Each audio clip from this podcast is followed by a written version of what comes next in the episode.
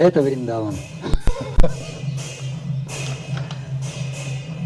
Гапал, Гапал Бхатта Госвами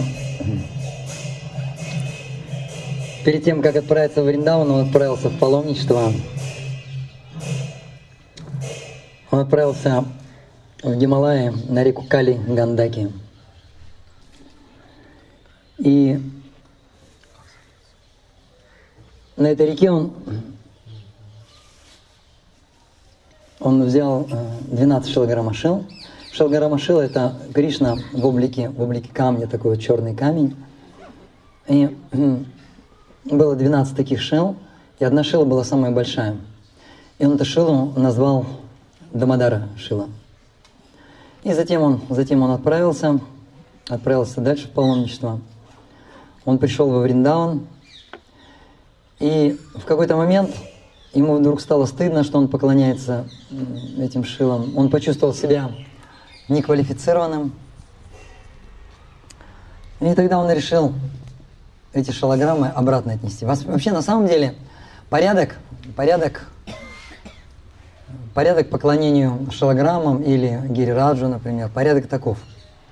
Например, гирирадж, гирирадж это камень, камень с холма Гавардхан. И на самом деле мы будем, когда обходить Гавардхан, таких камней будет очень много.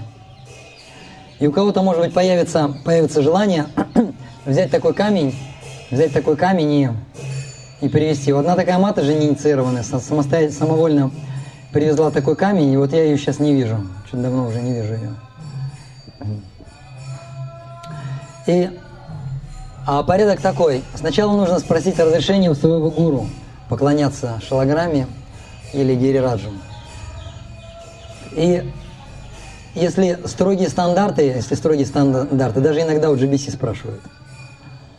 Затем в священных местах нам должен дать эту шалограмму, Бриджабаси должен дать.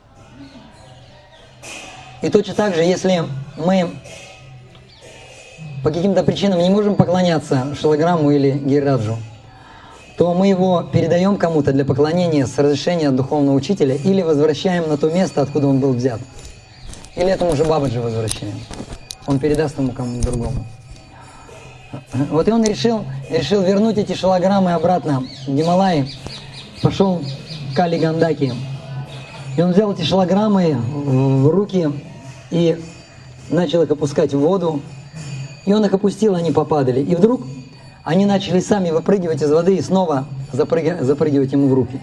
Он снова их отправил в воду, они снова начали выпрыгивать и снова, и снова попали ему в руки. Он понял, что они хотят, Господь хочет, чтобы он ему поклонялся. И затем он, затем он прибыл во Вриндаван. И на самом деле Гапал Бхатта Госвами это вечный спутник Радхарамана. И он медитировал на Радхарамана, когда же придет божество. Он постоянно плакал, в разлуке с божеством. И ему на беду еще пришел один богатый человек и начал Рупи Госвами, Санатани Госвами, другим Госвами жертвовать богатую одежду, из которой можно было, богатый, богатый материал, из которого можно было бы э, э, сшить одежды для божеств, а, разные украшения, драгоценности. Вот и он, и он очень переживал, и он очень переживал по этому поводу. И вот так вот в слезах он однажды заснул. И он как раз вот спал вот под этим деревом, вот здесь вот в этом месте под этим деревом. И шилограммы у него находились в коробке. И он обычно эту коробку вешал на ветку дерева, вешал, она висела вот таким вот образом. А он занимался своими делами или спал, и вот он так уснул. И затем, когда он проснулся, это было в день, это произошло в день Нарисимха Четурдыши, в день явления Нарисимхадева это произошло. Он увидел, что вот эта вот корзина, на ней была крышка, эта крышка приоткрыта. И он подумал, что змея заползла туда и сделала свою стойку, и эта, и эта крышка приоткрылась. И тогда он взял осторожно палку, чтобы откинуть эту крышку. И когда он откинул эту крышку, он увидел прекрасное божество Радхарамана. Оно буквально проявилось вот из этой шилограммы, из Дамадара Шила, оно прям вышло, проявилось вот это вот, вот это вот божество. И с этого момента началось, началось поклонение, поклонение этому божеству. И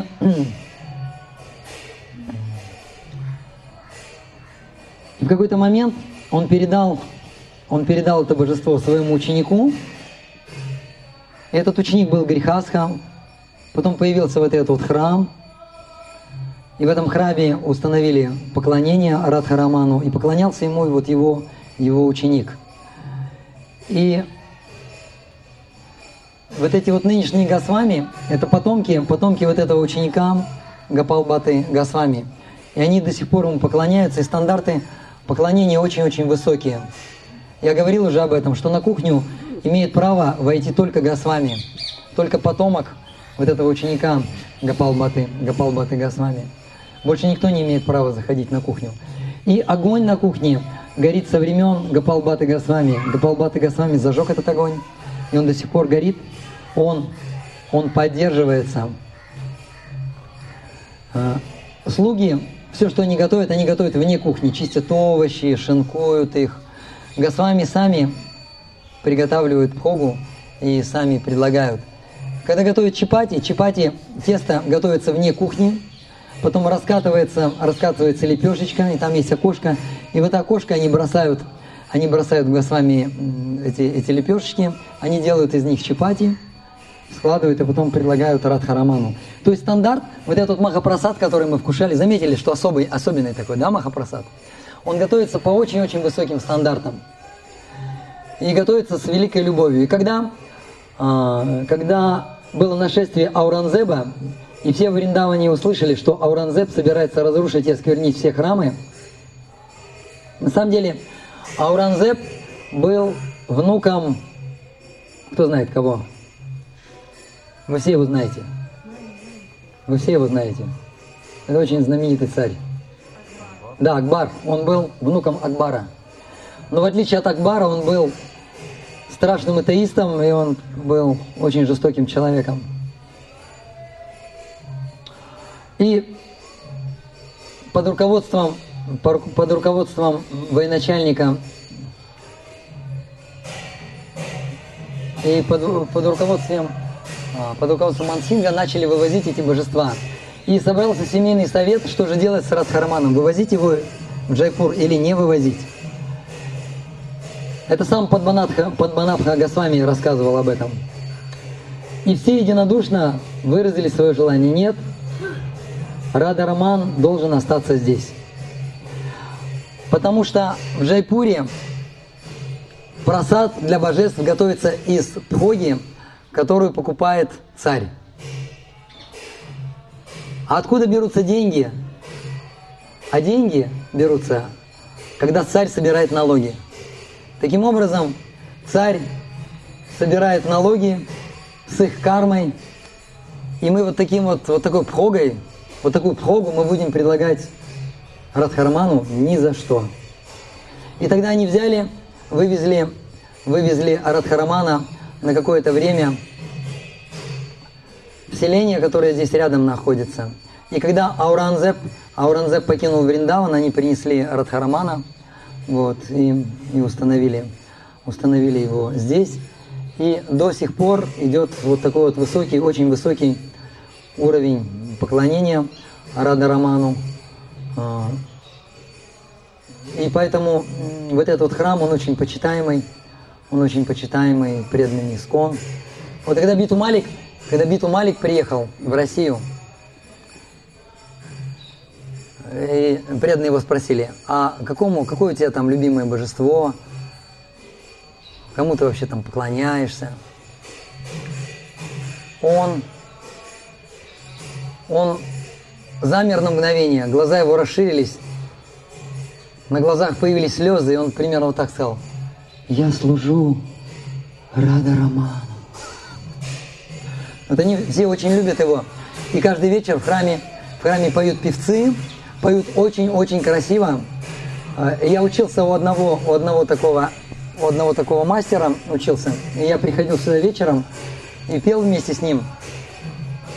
И я заметил, несмотря на то, что они поют, поют очень высоким стилем, стиль, который называется друпат, Говорится, что этим стилем, этим стилем поют в духовном мире, на райских планетах поют. Это самый сложный, самый сложный стиль. А свой этот стиль можно, например, голосом, голосом изображать вину, флейту, вот, разные, разные модуляции голосом делают, очень-очень сложные. Вот однажды я пришел, и обычно к нему вместе с ним пели его ученики. Они очень хорошо играли на карталах, очень хорошо на мридангах играли. Приходили какие-то, приходят какие-то, а, приходят какие-то вот бабаджи, они подпевают. Вот. И в этот раз никто вообще не пришел. А он пел баджаны, я ни одного баджана не знаю. Такие баджаны, неизвестные нам баджаны. И я увидел, что он просто начал петь. Никто ему на караталах не подыгрывал, на мриданге, никто ему не подпевал. Но он просто повернулся к Радхараману и просто пел для него. Это было видно, что он поет для Радхарамана. И он не зависит ни от чего. Вот, вот такие вот здесь есть удивительные преданные Радхарамана. Спасибо, сейчас мы пойдем в Самадхи Гапал Бхатта Госвами.